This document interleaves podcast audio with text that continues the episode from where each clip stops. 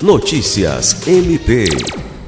O Corregedor-Geral do Ministério Público do Estado do Acre, MPAC, Procurador de Justiça Celso Jerônimo de Souza, prestigiou na última sexta-feira 6 a reunião do Conselho Nacional de Corregedores Gerais do Ministério Público dos Estados e da União, sediada pelo MP do Rio de Janeiro e realizado em formato híbrido, de forma presencial e também por videoconferência.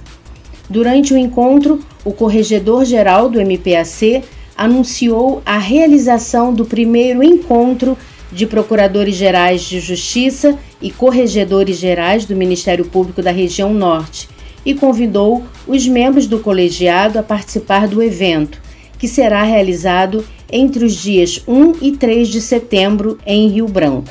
Lucimar Gomes, para a Agência de Notícias do Ministério Público do Estado do Acre.